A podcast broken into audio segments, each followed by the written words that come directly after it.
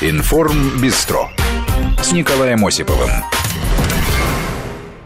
Прежде чем мы продолжим эфир, я позволю себе небольшое отступление. Просто очень много сообщений по поводу вот этого не улетевшей беременной женщины. Ну да, согласен в том, что, может быть, насчет бухгалтерии, когда я там говорил, как все это будет проводить, может быть, я э, излишне даже запутал людей. Хотя я думаю, что человек, который, ну, допустим, стоит вот на... И вот перед ним эта женщина, он думает, а как я могу сам помочь? Из своего кармана у меня денег нет, а как я через это, ну, как я все это оформлять буду? Да, вот тот же самый кассир. Поэтому я просто пытался как-то понять их э, состояние, этих людей, которые работали с этой э, беременной э, женщиной, хорошо или плохо работали, это уже другой вопрос. Ну и отдельное, наверное, меня обращение к товарищу Андрею Житкову, который вдруг решил, что мы получили задание отмазывать Вимавия. В отличие от вас, товарищ Житков, мы э, пытаемся рассмотреть суть событий, а не выискивать пакости, которых нет. Поэтому, э, товарищ Житков, налейте себе какой-нибудь жидкости и успокойтесь. А мы сейчас перенесемся в Сочи, продолжаем тему с, э, со встречи Владимира Путина и воспитанников образовательного центра «Сириус». Много вопросов было задано интересных президенту. У нас там сейчас работает Татьяна Григорянс, наш э, спецкор. Татьяна, здравствуй. Николай, приветствую. Ну, рассказывай, как там, я думаю, что и после, наверное, общения, было как-то после официальной трансляции, было продолжено, наверное, я думаю. А, неофициальный э, разговор еще не начался. С президентом все еще не идет Ах, она еще продолжается. в прямом эфире, да, совершенно верно, уже практически два часа. Я замечу, что перед тем, как э, президент зашел в зал, где сидят дети, его предупредили, что дети всего лишь дети, и пусть даже гениальные, могут вести себя по-разному, тем более, что в зале не находятся никакие а, педагоги, ни воспитатели, ни родители. Но надо заметить, что дети вели себя вполне прилично и ведут, а, хотя вопросы задают действительно разные и порой довольно острые. Ну, первый э, такой вопрос, э, который полетел в адрес президента, пользуется ли он э, какими-то соцсетями и пролистывает ли после работы вечером Инстаграм. Э, Владимир Путин ответил, что заканчивается так поздно у него рабочий день, что, в общем-то, не, ему уже нет никакого дела ни до интернета, ни до соцсетей, ни до Инстаграма. Э, ну, вслед же э, прозвучал вопрос, если бы пользовался президент э, каки, какой-то соцсетью, э, то под каким бы э, псевдонимом выступал, э, на что президент рассказал историю, что в времена своей э, работы в разведке пользовался пользовался псевдонимом Платов, но сейчас спрятаться за каким-то никнеймом ему, в общем-то, нелепо, да и зачем, спросил он, в свою очередь, у детей. Хотелось ли снять с себя груз президентства хотя бы на день, и что бы вы сделали в этот день? А, президент признался, что живет нормальной жизнью, ни в чем себе, а, как нормальный человек, не отказывает ни во встрече с друзьями, ни в хобби, и, в общем-то, Путин не считает, что чего-то лишен. Хотя, конечно, отметил, что его работа имеет а, свою специфику. Чем займетесь, когда уйдете? С поста президента. На это Путин пошутил, что еще не решил, уходить ли или нет ему с этого поста. Но э, заметил, что э, может заниматься, в общем-то, политической деятельностью, продолжить, э, в том числе ему нравится направление экологии и, в частности, охраны животных. А, как вы справляетесь с агрессией в ваш адрес и позволяете ли себе э, ее в отношении кого-то? Конечно, такие ситуации возникают, признался Владимир Путин, но э, он сказал, что научился с ними справляться и сдерживать, э, сдерживать себя и полагать, что у него это а, вполне себе удачно получается. Были вопросы, которые ставили откровенно в тупик президента 17-летняя Алиса. Такое возможно? Э, с ангельским голоском, да, спросила, какое событие в жизни президента оказало на него наибольшее влияние. Президент был обескуражен, а, задумался на несколько минут, действительно в зале воцарилось молчание, а, но, подумав, э, э, ответил, что, пожалуй, все же это развал Советского Союза. Извинился за такой взрослый ответ, но заметил, что какой вопрос, такой, в общем-то, и ответ. А, здесь общение происходит, в общем-то, и в форме игры периодически периодически включаются такие интерактивные э, моменты. Сыграли в викторину, где надо было выбрать вопрос из одной из подгрупп. Э, например, цена вопроса, экономические вопросы. Этого мы не проходили. Э, вопросы из области образования в гостях хорошо. Это международная политика. Но президент выбрал кота в мешке. Э, и ему попался вот такой вопрос. Э, если он хочет э, съесть фастфуда, может ли выйти на улицу и купить себе сосиску э, в тесте? И ходит ли вообще куда-нибудь без охраны? Ну, Путин признался, что он не любит сосиски, сосисок в тесте, но вот рассказал такую простую такую историю, желая подчеркнуть, что в Кремле работают вполне себе обычные люди, и рассказал, что когда вот он только начинал работать с президентом, его спрашивали все время о предпочтениях в еде, чтобы ему хотелось есть во время обедов, и он попросил приготовить гребешков. Но на следующий день ему приготовили куриные гребешки. Очень долго интересовались, понравилось ли или нет. А, из раздела «Международная политика» прозвучал такой вопрос. Я политики дети спрашивают, а международные? Это, здесь вопросы звучат абсолютно на различные темы, и порой действительно удивляешься а, их формулировкам. Ну вот, например, международная политика а, в одной из детских а, голов сформулировалась вот так. Колонизация Марса. Будет ли она? А, ну, судя а, по ну всему... это нормально, ладно. Да, президент э, да, стал рассказывать о том, что, а, в общем-то, очень интересна э, эта область изучения а, планеты, и как и нашей планеты, и, в общем-то, надеется на то, что э, наука принесет в данном случае какую-то пользу для общества.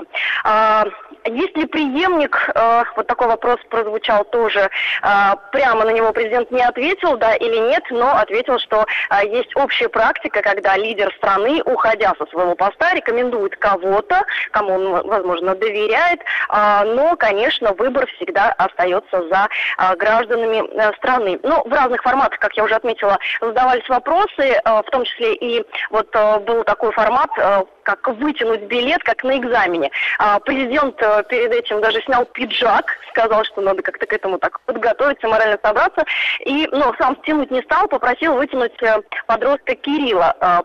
Кирилл вытянул такой вот вопрос, как как вы относитесь к тем, кто эм, э, косит от армии? Э, президент, конечно, сказал, что относится крайне негативно э, и заметил, что смысл службы как раз-таки в том, что военные э, жертвуют собой ради близких и чужих людей, которых они, эти самые военные, тоже воспринимают как близких. Это дорогого стоит, ну а тем, кто это не понимает, стоит, в общем-то, задуматься над данными вопросами. Спасибо. Ну и в заключение я отмечу, что вот какие неразгаданные э, истории хотел бы раскрыть президент. Он отметил, что его очень интересует, что лежит в основе создания Солнечной системы, действительно ли это был большой взрыв, и как человечество переходило от одной эпохи к другой, в частности, как Россия справлялась э, и выходила из критических ситуаций в период смуты э, и в прочих сложных э, исторических таких вот событиях. Это они Николай... президента спрашивали, как э, Солнечная система образовалась? Нет, вопрос прозвучал так, какие бы загадки э, а, хотел разгадать загад... Владимир Путин, и он ответил, ага. да, что как была образована, а, в частности, как была образована э, Солнечная система. Хорошо, да. Татьяна Григорянс работает в Сочи. Спасибо большое, Тань. Э, ну, продолжается, насколько я понимаю, там встреча. Наверное, будет еще какое-то неформальное общение, поэтому ждем включений. А вообще надо заметить, что, ну, конечно, некоторые вопросы, они все такие детские, но, тем не менее, некоторые детские вопросы, они звучат не хуже, чем вопросы взрослых. Тут надо признать. Мы сейчас продолжим еще, еще одну тему, перейдем к ней уже, наверное, потому что она тема тоже такая тема недели. Э, это история про то, как в Крыму разглядели санкционные турбины. А мне показалось очень интересная, и многим показалось очень интересной, поэтому мы ее сейчас немножко осветим.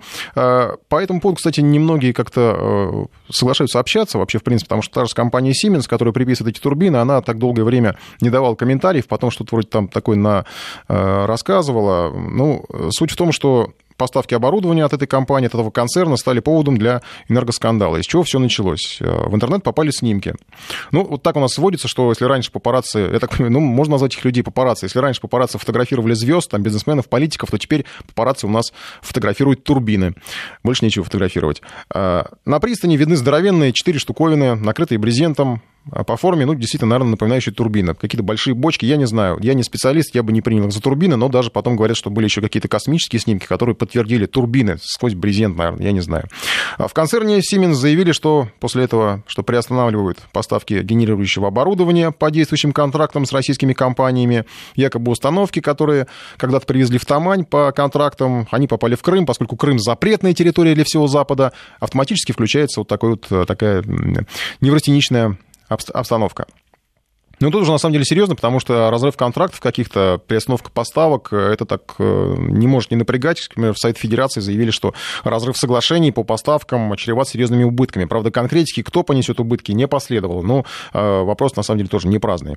Вот что сообщает наша компания. Специально так даже немножко такую подборочку сделал. Это проекты, проекты возводимых Русгидроэлектростанций на Дальнем Востоке не предполагают использование турбин Siemens, сообщил компания. Интеррао в настоящее время не нуждается в поставках газовых турбин Siemens. Строительство, строительство новых ТЭС под Калининградом не предполагает использование продукции Siemens. Ну и так далее. Самое главное, что Минэнерго не меняет планы по запуску э, ТЭС в Крыму, невзирая на ситуацию. То есть все разговоры о том, что Россия не сможет что-то там подключить, запустить без ведома Siemens, получается, что они ну, не совсем так правдивы. Надо будет включать. А, но это, наверное, вовсе не значит, что Siemens такой пустой звук для энергетики, а, потому что их турбины действительно пользуются спросом на нашем рынке. Кстати, еще неизвестно, насколько они юридически попадают под санкции, потому что я специально порылся в высказываниях экспертов, и выяснилось, что часть оборудования, ну, по крайней мере, такие же турбины, они производятся в Санкт-Петербурге по лицензии Siemens. А, и, как говорят эксперты, локализация там более 50%. То есть формально это российская продукция, на нее даже говорят, что есть там специальные какие-то соответствующие документы, сертификаты, подтверждающие, что вот... Э, и говорят, что даже еще больше может быть локализации, то есть они совсем-совсем практически российскими, могут быть просто э, лицензированы. Тут непонятно, как тогда Siemens может запретить их, не знаю, использовать э, в любой части России, которая признана Россией российским же законом. Совершенно непонятно.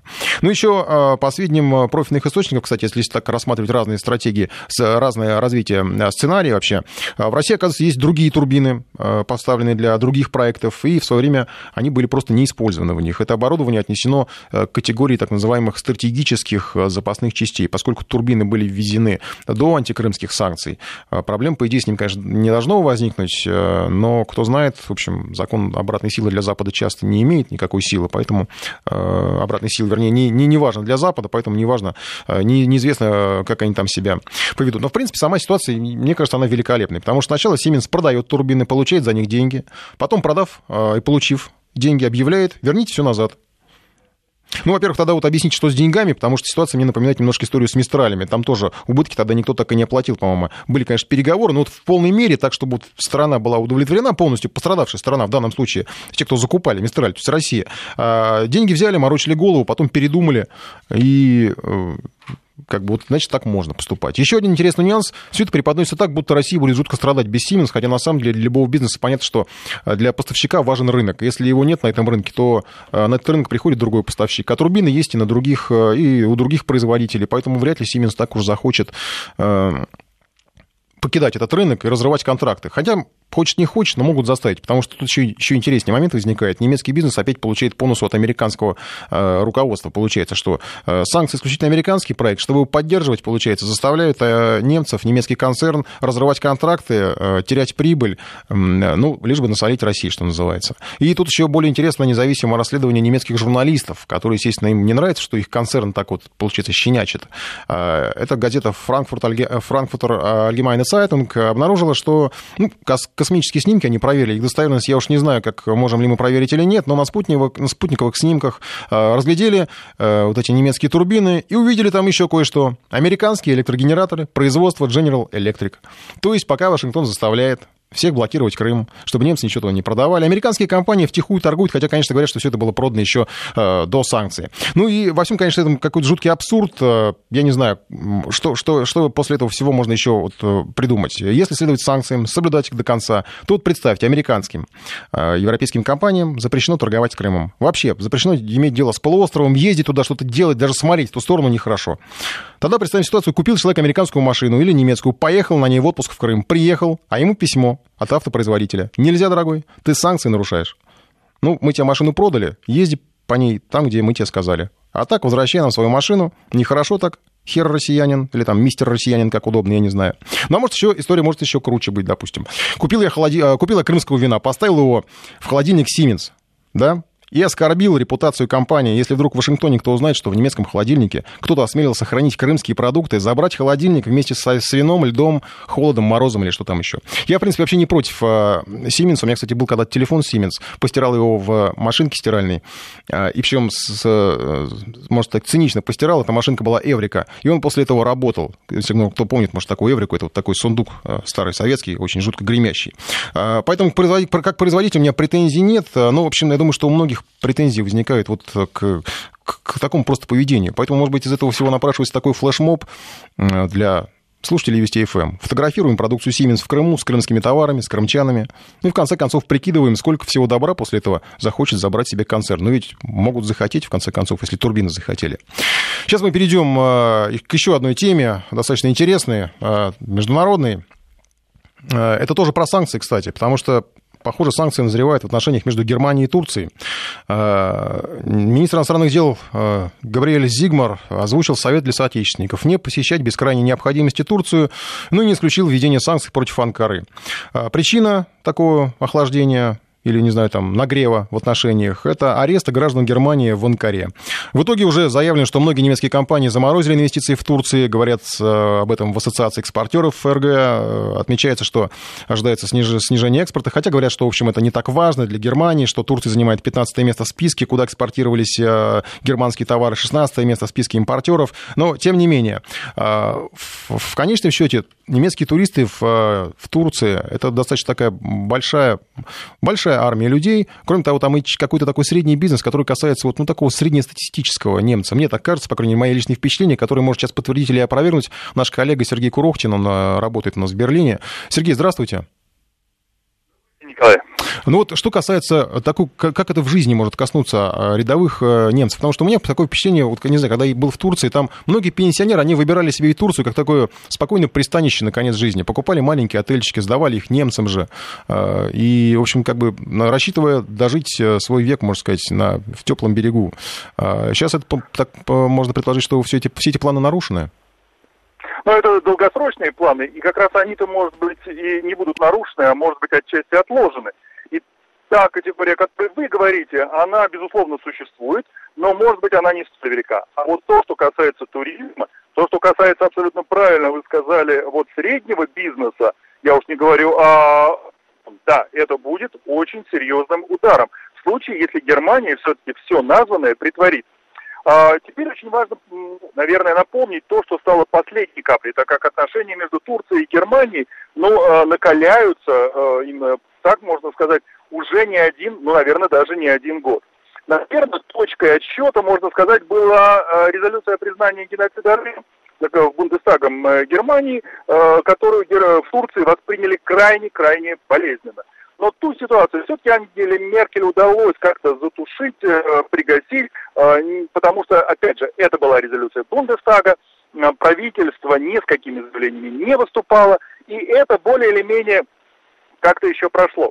Все это происходило, вот еще со времен резолюции, напомню, на фоне миграционного кризиса – где вырабатывалось соглашение с Турцией. И Турция, конечно, была очень важна в тот момент для Ангела Меркель, поэтому никаких м, жестких шагов по отношению к Турции Германия, конечно, не предпринимала. После этого, напомню, естественно, был июль 16 года очень важный путь в Турции, после которого, а, естественно, в Турции был взят курс на фактически конституционную реформу, увеличение а, роли президента – и в рамках вот подготовки к этому референдуму, я напомню, э, многие э, турецкие политики хотели, как обычно, как они это делали многие годы до этого, вести предвыборную кампанию, в частности, в Европе и, конечно же, в Германии. И вы помните, наверное, сколько было скандалов вот с, с этой предвыборной кампанией. Какие были скандалы в Голландии, как не пускали министров э, турецких, как Австрия заявляла, что ноги никого здесь не будет. Германия оказалась в тяжелейшей ситуации, но тоже не разрешила эту предвыборную кампанию.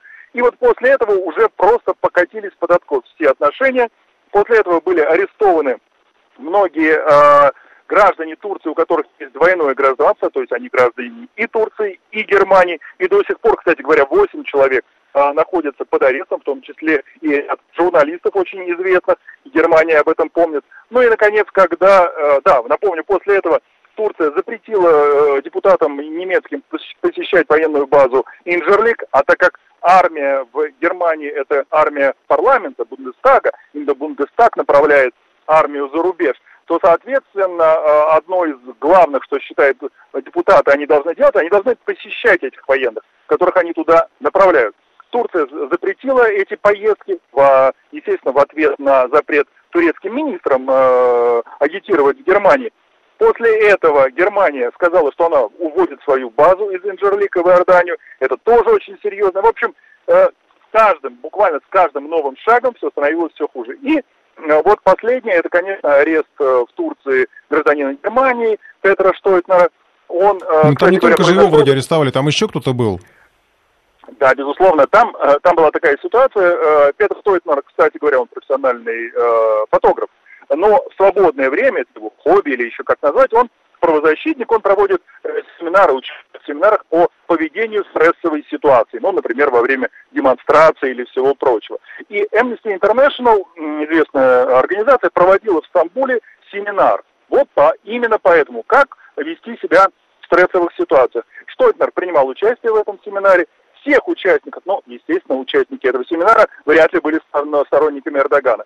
Их всех арестовали, через некоторое время э, выпустили, да, кстати, кроме немец там был один, только Штойнер, но там был еще из Швеции представитель, э, еще несколько европейцев, э, половину отпустили, а вот шесть человек, в том числе и Петр Штойнер, находится э, еще под арестом. Но проблема-то в том, что его арестовали две недели назад, а позавчера э, турки иногда, знаете, возьмут и отпустят. А в данном случае они заявили, что он выписан орден на арест, а значит он переводится в СИЗО, а по последним э, правилам, которые, законам, который введен в Турции, давайте не забывать, что в Турции действует чрезвычайное положение. Оно было только что продлено еще на 4 месяца.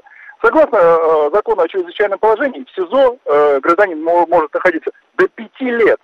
Пока идет следствие, все что угодно. Пять лет он там может находиться. Поэтому вот после этого уже Зигмар Габриэль, министр иностранных дел, прерывает свой отпуск, консультируется с Ангелой Меркель, с Мартином Шульцем, выходит к журналистам и говорит, все, терпение кончилось, теперь так, туристам мы не рекомендуем туда ехать. Ну, правда, замечу, что официальной рекомендации на сайте МИДа пока еще нет. Это все-таки тоже очень важный, э, бюрократический, но важный момент. Тем не менее, это было четко сказано. Бизнесу не рекомендованные инвестиции, более того, они могут в частном порядке это делать, инвестиции, но мы прекрасно понимаем, что многие инвестиции они под госгарантии, которые власти Германии всегда давали. Не будет госгарантий, не будет инвестиций. Кроме этого, естественно, программа помощи э, сокращается, и военно-техническое сотрудничество тоже очень важное, потому что Германия очень много, э, естественно, военного снаряжения поставляла э, в Турцию. Так что вот эти все заявления довольно-таки жестко сделаны, и я скажу, вот сегодня заголовок в Бильде с большой фотографией Эрдогана, ну, скажем так, не очень лицеприятного содержания, Э, выражение у него на лице, и при этом заголовок гласит, э, ну, можно перевести вот так, ну что, теперь Эрдоган возьмется за туристов, то есть это прямо говорится о том, что туристы, вам там небезопасно, вам, вас могут по любому поводу э, забрать в участок, а это 14 дней без вопросов, а если, не дай бог, э, предъявит какое-то обвинение, то СИЗО и 5 лет. Вот, конечно, туристическая история, она наиболее бьющая по Турции, но мы прекрасно понимаем, что она бьет и по жителям Германии. Тут надо заметить, что э, туризм из Германии в Турцию и так, конечно, сокращался. Мы помним, что там были теракты и в Стамбуле, э, и были и на э, побережье, и в Стамбуле, например, жертвами теракта были именно немецкие граждане.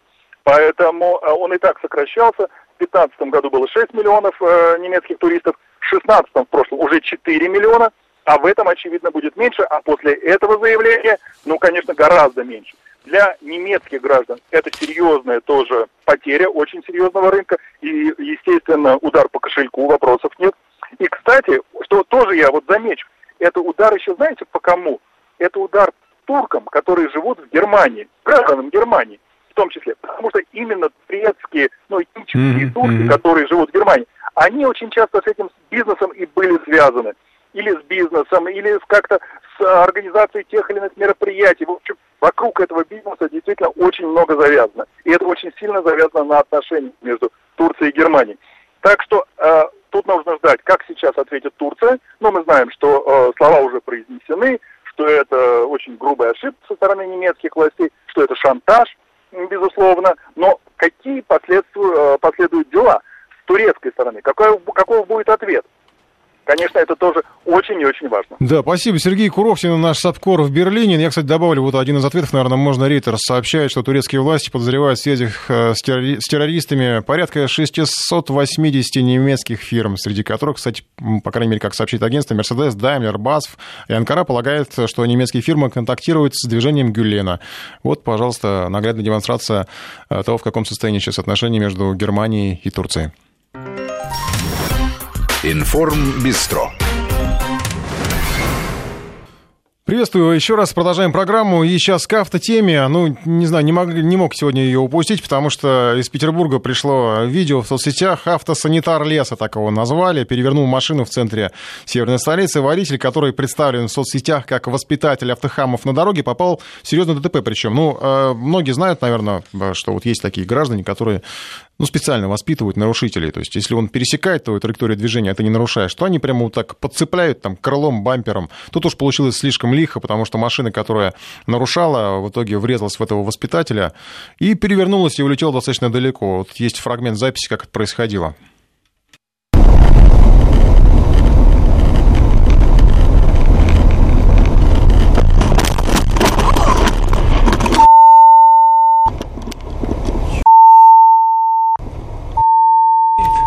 Ну, судя по эмоциям, понятно, что даже воспитатель не ожидал такого эффекта от своих действий. А на самом деле, насколько я себе изначально представлял, э, такой воспитатель, он, в принципе, тоже вроде бы как является нарушителем, потому что, ну, э, ну он же фактически ну, не предотвратил ДТП, хотя, в принципе, наверное, теоретически мог это сделать. Я специально поговорил э, с автоюристом Дмитрием Славновым, чтобы прояснить эти моменты, связанные с ролями, которые исполняли и тот, и нарушитель, и другой. Но прежде чем мы сейчас выслушаем автоюриста, я предлагаю вам проголосовать. Э, поддерживаете ли вы такое воспитание на дорогах методом силы, когда вот перед вами кто-то нарушает, и вы вот в него едете и едете, и все, и бог с ним, пусть будет ДТП, зато вы его проучите. Голосуйте на нашем, в нашем приложении, а сейчас послушаем Дмитрия Славнова, который с юридической точки зрения помог нам разобраться в этой ситуации. А, Дмитрий Валерьевич. Да. Здравствуйте. Николай Осипов, программа «Информ Бестро», Вести ФМ. Спасибо, что нашли время. А, подскажите... Да, не за что, Николай. Под... Все для вас. Спасибо. Пытаемся разобраться вот в ситуации с так называемым санитаром леса, не знаю, санитаром дороги Санкт-Петербург Э, решил не пропускать, э, ну, человек, которому посчитал автохамом, тот действительно нарушал разметку, пересекал сплошную, в итоге ДТП. Вот э, понятно, что это, видимо, ну, был такой намеренный, намеренный непропуск э, нарушителя, тем не менее. Э, так ли все однозначно в этой ситуации? Э, человек, который нарушает, если вы его не пропускаете по каким-то своим соображениям, э, вас могут в этом обвинить в том, что вы могли э, уйти от ДТП, но не ушли? Но на самом деле, смотрите, был э, подобные санитар леса в Москве сталкивались уже с этим, но он всегда действует по правилам, то есть он всегда передвигается по правилам, соблюдая все правила дорожного движения. В данном случае будет создана комиссия, в данном случае на место ДТП должны приехать инспектора, которые выявят, а, сфотографируют, во-первых, место, составят материалы дела и выявят всех участников дорожно-патрульной службы, выявить их э, действия, кто был прав в данной ситуации, кто не прав. И, соответственно, будет установлен виновник данного ДТП. Э, ну, поскольку у нас, не знаю, герой или антигерой соблюдал все правила дорожного движения, двигался по правилам, а второй участник дорожного движения э, ехал, если я не ошибаюсь, пересекая сплошную, еще на перерез, то, скорее всего, пусть даже если его транспортное средство перевернулось, виновником признают его. Mm-hmm. Опять же, виновником может быть кто угодно. Перевернулось ваше транспортное средство, не перевернулось, получили вы большие повреждения, получили вы там царапину или там, не знаю, машина под списание, виновником может быть кто угодно. Не, мне если просто, даже... Да. Мне просто интересный момент, ведь, по-моему, я могу ошибаться, я, к сожалению, ПДД давно не открывал, основные моменты помню, но где-то, по-моему, там написано, что если, что задача водителя избежать в любом, в любом случае избежать ДТП, правильно же? Если а он способен. Правил дорожного движения гласит, что водитель должен выбирать и руководствоваться теми манипуляциями, чтобы в случае крайней необходимости он мог остановиться. Он должен выбирать скорость движения, боковой интервал, передний интервал, такими соблюдать а, погодные условия, чтобы в случае крайней необходимости он мог остановиться. Ну, то есть я, я к тому, что если вот, допустим, вы едете по дороге, вы видите, что явно перед вами какой-то человек, ну, э, решил вас там подрезать, но вы можете это, вы можете остановиться, уступить ему дорогу спокойно совершенно, но вы этого не делаете, вы продолжаете движение, и, соответственно, вы сталкиваетесь. В этом случае все да. равно оба, получается, нарушают. Нет, в первый участник дорожного движения находился, к примеру, в своей полосе, и он не обязан был уступать, даже если он видит, что что-то происходит. Он уступать не обязан, он находится в своей полосе, он действует по правилам и едет по mm-hmm. правилам. Второй же участник ДТП, если вас, к примеру, не заметил, а первый не уступил, то все равно будет виноват второй участник ДТП, который не э, ехал не по правилам, не соблюдая без правил, не соблюдая правила дорожного движения. То есть такое воспитание, даже... воспитание, ну, в рамках закона, в принципе. Хотя вот, как мы видим, да. с моральной точки зрения, мне кажется, это немножко небезопасно, потому что могли пострадать другие участники движения от того, что куда-то кто-то отлетел в результате такого ДТП. Мог, могли пострадать другие участники дорожного движения, да, здесь никакой, мы не можем говорить о безопасности дорожного движения, но если первый участник дорожного движения ехал, соблюдая все скоростные э, режимы и все правила дорожного движения, и просто не захотел, не захотел пропускать второго автохама, который не заметил, либо специально пер на пролом, и получилось ДТП, а первый участник дорожного движения, который не пропустил, э, виноват не будет. Если он не захотел пропустить, мы не можем его в этом обвинить, потому что он ехал по правилам. Спасибо большое вам за разъяснение. Автоюрист Дмитрий Славнов был в эфире программы «Информ Бистро». Ну, как мы поняли из объяснения, на самом деле можно вот так наказывать. С точки зрения закона ничего тебе не будет. Хотя, ну, мы прекрасно знаем, что э, законы на дорогах, они э, иногда бывают весьма странными. Ну, вот даже если вспомнить историю с так называемым, как это не странно звучит, э, пьяным мальчиком сбитым. Продолжаем голосование. Поддерживаете ли вы воспитание на дорогах методом силы? Вот, ну, есть такие воспитатели. 232-1559 наш телефон. Я думаю, что мы несколько звонков сможем принять, э, высказать свое мнение. Может быть, вы встречали вот таких воспитателей? Может быть, вы сами хотели бы стать воспитателем? Или, может быть, вы уже являетесь таким воспитателем на дороге и учите э, автохамов, э, как правильно себя вести на дороге? Ну, потому что действительно соглас, согласитесь, что есть такая категория людей, которые вот, ну, ведут себя так, что, ну, хочется их проучить иногда на дороге. Да, Василий на связи. Василий, здравствуйте. Здравствуйте. Здравствуйте. Вы знаете, меня даже немножко удивила позиция автоэксперта, э, такое, такое легкое оправдывание, потому что я слышал в Германии или в Америке сдают экзамены и задают такой вопрос. Вот перед вами хам, но вы правы. Ваши действия. Если ты говоришь, я действую по правилам и ему не уступаю, просто вот еду, как и ехал, то ему заставляют пересдавать. Мне кажется, mm-hmm. это правильно, потому что от лобового столкновения или просто если вытолкнуть, могут столько людей пострадать. Я совершенно с вами согласен, да. Спасибо. Совершенно с вами согласен, потому что вот я представил, вот я вот эта картина, которая у меня перед глазами, вот последняя из Питера, когда э, переворачивает этот фургон, а там, ну, понятно, я не знаю, насколько его можно назвать автохамом, ну, просто, может быть, какой-то... Хотя, ну, наверное, водитель, который, ну, он там явно видел, что там сплошная полоса, там еще, по-моему, э, это вот эти островки безопасности, он все это пересекал там на круговом движении, и потом его так кувырнуло, что он, ну, он мог улететь, э, бог знает куда, и даже вот этот сам воспитатель, по-моему, удивился. И неизвестно, куда еще он долетел бы в итоге, в кого бы он там впилился потом, и а сколько людей вообще эм, потом приняли бы участие в этой аварии, в этом ДТП. И там, кстати, я так и не, не понял, в каком состоянии вот этот вот нарушитель, который был таким образом жестоким проучен. Виктор у нас э, на линии. Здравствуйте, Виктор. Да, здравствуйте. Ну, я целиком поддерживаю передо мной звонившего человека. Хотел добавить еще, раньше водители старые говорили, в аварии виноваты оба. То есть э, ГАИ, если видит перед собой человека, который 10 раз вроде как не прав, это mm-hmm. значит, значит, он, вернее, 10 раз, раз он прав в авариях, это значит, надо повод задуматься очень крепко. И вообще вот очень плохо, что, э, например, у ГАИ есть статистика, что те типа не оплатил какие-то штрафы.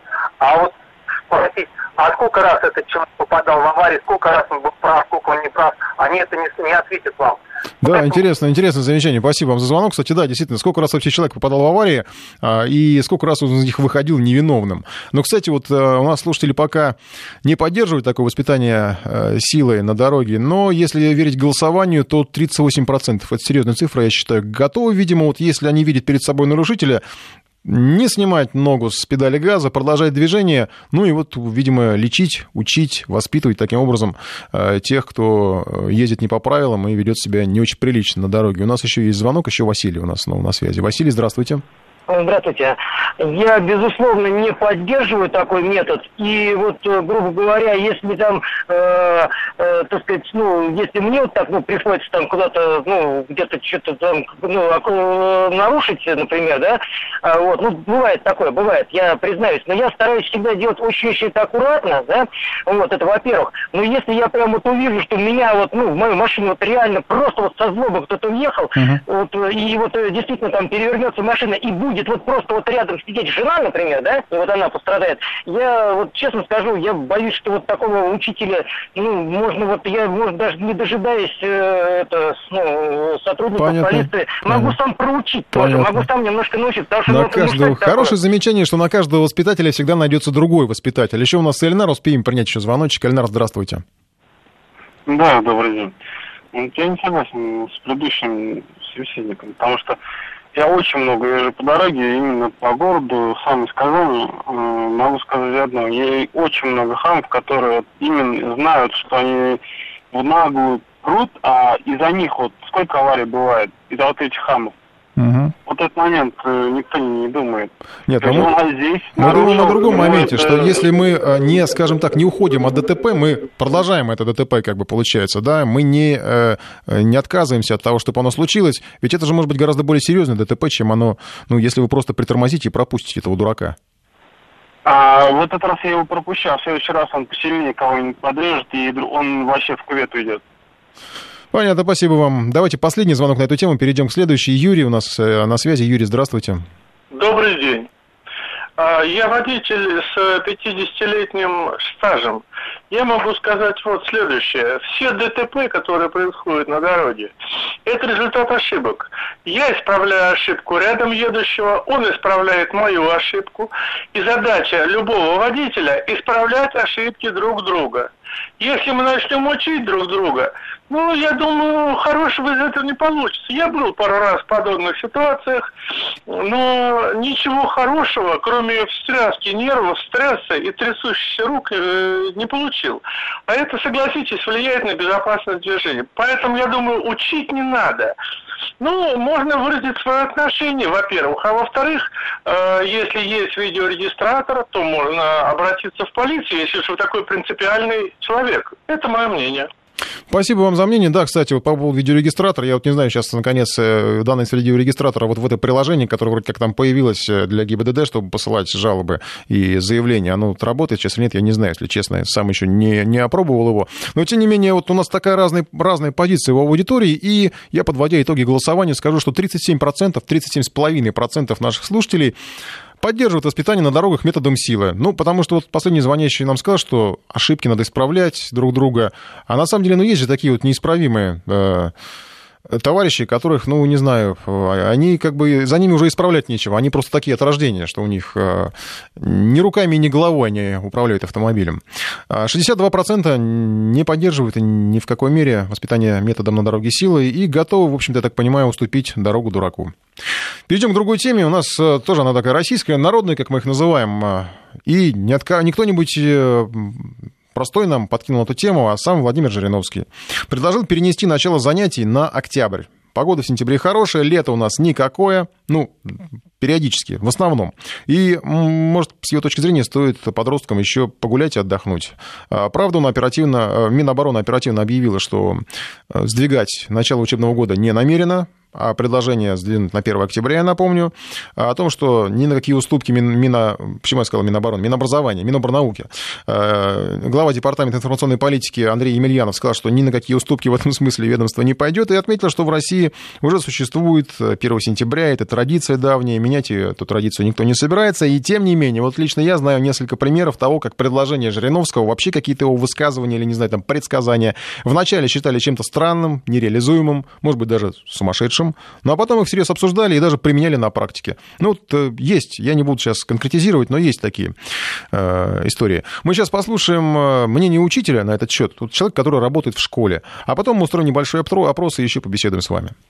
Итак, в эфире Информ Бистро, директор школы 1468, глава молодежной ассоциации, руководитель образовательных организаций Илья Бранштейн. Илья Михайлович. Добрый день. А, ну, Добрый день. Вот я понимаю, что предложение, наверное, конечно, от Владимира Вольфовича, оно такое не совсем свежее, уже звучало, но тем не менее, э, часто его, скажем так, предсказания, что ли, сбываются рано или поздно, может быть, даже спустя годы. Вообще, чисто теоретически, не знаю, в порядке бреда, как говорил мой знакомый. А, возможно ли подобное перенести начало учебного года с 1 сентября на 1 октября? А, мы с вами понимаем, что перенести, конечно, можно, но точно так же сдвинется и срок окончания э, учебного года. И вот это уже сопряжено с э, большими трудностями организационными, которые будут ждать э, наших с вами школьников. В первую очередь речь идет, конечно, о выпускниках, потому что для этого придется менять календарные графики работы, в принципе, всей системы образования, и высших учебных заведений, и заведений среднего профессионального образования. Мы понимаем, что много времени потребует проверка государственной итоговой аттестации работ выпускных, да, которые ребята будут писать. Таким образом, соответственно, приемная кампания вуза должна будет начинаться значительно позже. Поэтому на сегодняшний день организационно это, я думаю, что очень сложная задача, и вряд ли в масштабах страны э, мы сегодня можем видеть целесообразность такой работы. Кроме того, э, в вот 2017-2018 учебном году достаточно гибкая система каникулярная, и э, те, кто учатся, те школы, в которых э, дети учатся по четвертям, у них достаточно много получается дней отдыха. Ну и те, кто выбрал модульный режим обучения, у кого модульные каникулы, тоже очень большие такие периоды. Отдыха, и э, поэтому я думаю, что ребята смогут вполне компенсировать э, там то вынужденное сидение дома э, из-за дождей и ураганов в центральном регионе страны. Ну, а если, может быть, есть какая-то возможность ужать э, об, ну, систему обучения настолько, что, не знаю, как-то интенсивнее ее сделать, чтобы э, дать им погулять еще сентябрь? Чисто теоретически, опять же. Опять-таки, опять-таки, я думаю, что сегодня организационно сделать это не получится. Если речь идет о там одной-двух неделях, это в принципе можно делать. И у нас такой опыт есть. Мы зимой Uh, уже вот второй год мы создаем такие гибкие формы для того, чтобы избежать э, вспышек заболеванием uh, ОРВИ и гриппа. Поэтому в зимний период мы как раз именно сжимаем э, программу и даем ребятам возможность побыть дома, э, занимаемся с ними в дистанционном режиме. Э, соответственно, в теории мы можем это сделать в сентябре, э, да, но тогда опять-таки придется от этого отказываться зимой, потому что всю программу дать в таком формате сегодня мы просто организационно и технически практически не можем. Ну, если вот, как говорит Владимир Вольфович, у нас, ну, лето в сентябре, в конце концов. Вообще, на самом вообще, дети, они в такую хорошую погоду, они ведь хуже учатся. И сентябрь, тем более, такой месяц, наверное, разгона, только все начинается. Он, может быть, не очень такой важный с точки зрения образования-то, как вы считаете? А, вы знаете, я бы не сказал, что он не важный с точки зрения образования. Мне кажется, он как раз очень, очень важный с точки зрения не обучения, а с точки зрения воспитания, да, потому что именно в сентябре э, ребята, ну, они знакомятся друг с другом, они встраиваются в школьную жизнь, узнают э, какие-то новые правила поведения, находят новых друзей и так далее. Это воспитательной точки зрения имеет очень большое значение. Кроме того, мы же тоже постараемся пользоваться хорошей погодой в сентябре, и поэтому в сентябре очень много мероприятий, которые проходят за пределами школьных стен. Это всевозможные турпоходы, экскурсии, путешествия в другие города. И поэтому это такое благодатное время именно для воспитательной работы с ребятами для расширения кругозора. Я уверен, что и в этом году вполне все школы сумеют найти те формы, которые ребятам будут действительно интересны и позволят им побыть на воздухе побольше и действительно компенсировать нехватку ультрафиолета. Спасибо вам большое, Илья Михайлович. И директор школы 1468, председатель молодежной ассоциации руководителей образовательных организаций Илья Бранштейн в нашем эфире подтвердил, что от 1 сентября мы не откажемся, по крайней мере, пока. Ну, то учителя не хотят, хотя не знаю, почему бы им тоже вот не, не присоединиться. В конце концов, я понимаю, что в школах э, учителя, они и в каникулы как бы работают, просто у них отпуск больше, на самом деле они появляются в школе, у них там своя работа, методички надо там составлять и так далее. Но, тем не менее, все равно это что не, не обучение, может быть, и они были бы не против побольше отдохнуть. Продолжаем обсур... опрос. Хотели бы вы сдвинуть начало учебного года на октябрь? Ответ «да» или «нет». 232-1559. Может быть, у вас есть какие-то соображения на этот счет, хотите высказать мнение, потому что, ну, в конце концов, заочно поспорить с Владимиром Жириновским. Человек, он не глупый, предложение просто так не озвучивает. Я еще, еще раз напомню, что не раз его странные, даже, может быть, кому-то казались предложения или высказывания, они на самом деле сбывались, практически пророк.